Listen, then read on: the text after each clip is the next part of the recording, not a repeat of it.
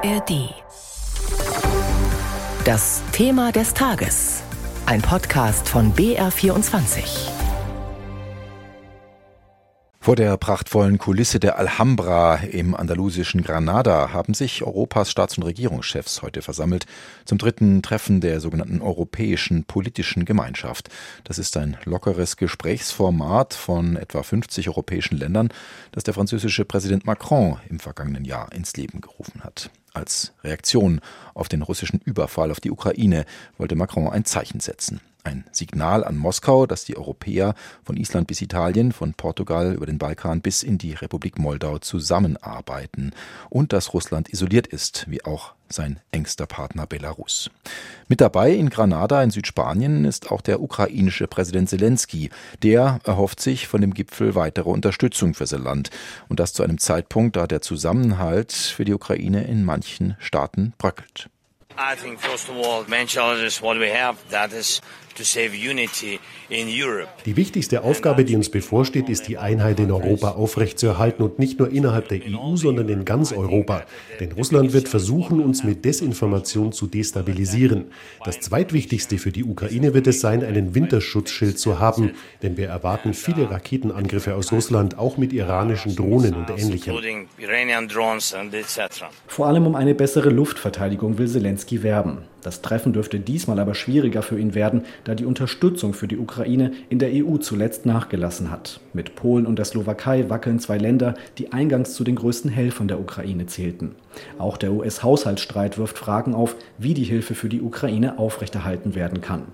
Auf der Tagesordnung der EPG-Teilnehmer stehen auch Themen wie geopolitische Zusammenarbeit, etwa in Energiefragen. Die EU und andere europäische Staaten hatten nach Beginn des russischen Angriffskrieges etwa gemeinsam Gas eingekauft. Am Abend wird das Treffen wohl mit starker Symbolik enden.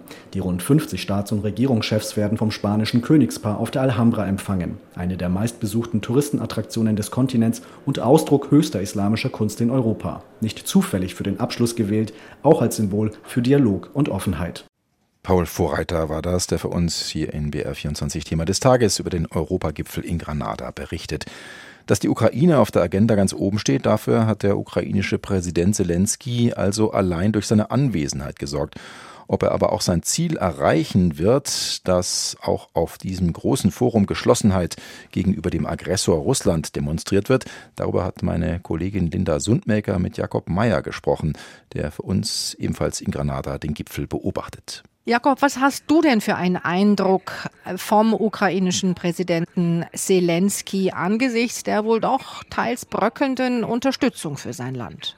Ja, ich glaube, dass das tatsächlich einer seiner wichtigsten Auftritte ist, den er jemals gehabt hat seit Beginn des russischen Angriffskrieges. Es ist tatsächlich so, es ist eben keine Selbstverständlichkeit mehr, wenn äh, Zelensky nochmal und wieder mal an die Solidarität des Westens appelliert, an die Einigkeit appelliert, ganz Europas.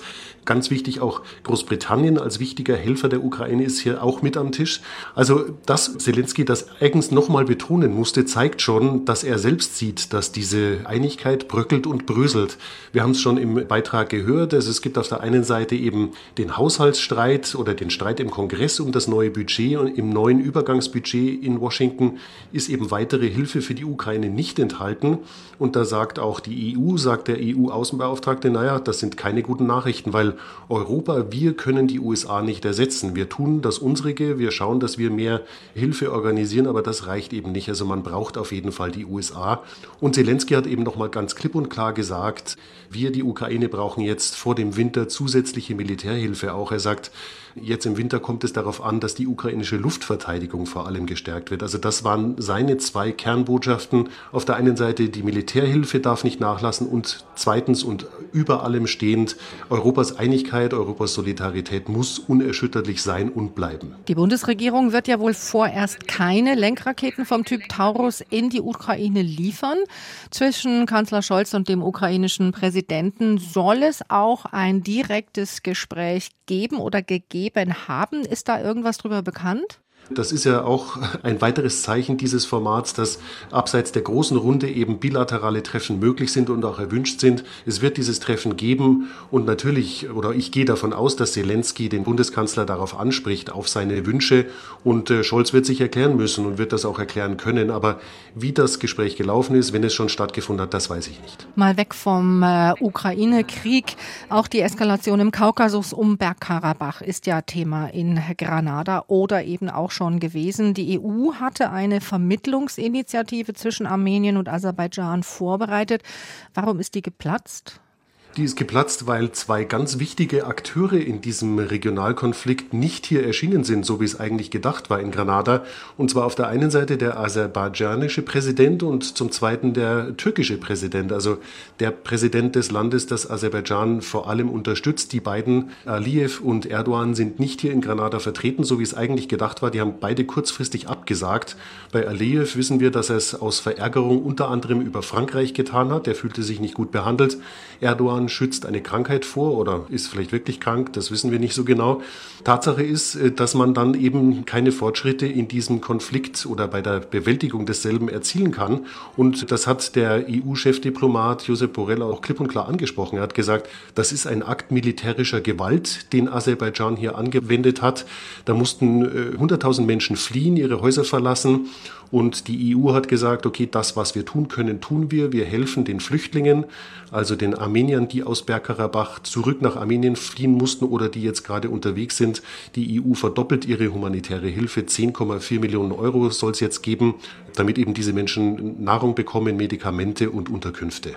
Es sind ja weitreichende Beschlüsse in Granada sowieso nicht vorgesehen, aber die Zusammenarbeit über die EU-Grenzen hinweg soll verbessert werden. Was ist da genau geplant oder auch vielleicht schon ansatzweise umgesetzt worden? Also es geht um Energiefragen. Da ist Aserbaidschan zum Beispiel auch wieder ganz wichtig eben als Gaslieferant für Europa. Es geht um Klimaschutz, dass man beim Klimaschutz enger zusammenarbeitet und ganz äh, grundsätzlich um geostrategische Fragen. Auch da geht es darum, wie sich Europa denn zum Rest der Welt aufstellt. Also zum Beispiel gegenüber China, auch gegenüber Russland, wenn es eben nochmal um Energie geht. Auch die Frage, wie man in Sachen Klimaschutz gegenüber den USA sich verhält. Und da ist es eben wichtig, dass nicht die EU 27 alleine vorangehen, sondern eben den Rest des Kontinents mitnehmen. Darum geht es in diesen großen Foren. Aber Tatsache ist, dass äh, die Ukraine Ukraine und die Frage, wie die Ukraine-Hilfe weiter organisiert werden soll und muss, diese Fragen etwas in den Hintergrund gedrückt hat. Sagt Jakob Mayer, unser Brüssel-Korrespondent, der für uns gerade den Europagipfel in Granada beobachtet. Linda Sundmaker hat mit ihm gesprochen. Die letzte Generation. Geh weg. Geh weg. Sie stört. Geh weg. Und dabei rückt sie immer mehr an den Brennpunkt der Debatten über Verantwortung und Klimakrise. Mein Name ist Daphne Ivana Sagner und in dem neuen Podcast Hitze gehen wir mit rein in diesen Brennpunkt, um zu verstehen, wie das ist, Teil einer verschworenen Gemeinschaft zu sein. Geht Ihre Strategie auf und welchen Preis zahlen Sie dafür? In diesem Podcast schauen wir, wie ein Leben im sogenannten Klimakampf funktioniert und was es mit allen Beteiligten macht. Das ist Hitze. Letzte Generation Close-Up. Eine Koproduktion von THZ Media und dem RBB. Ab dem 31. August. Werbefrei in der ARD Audiothek und überall, wo es Podcasts gibt.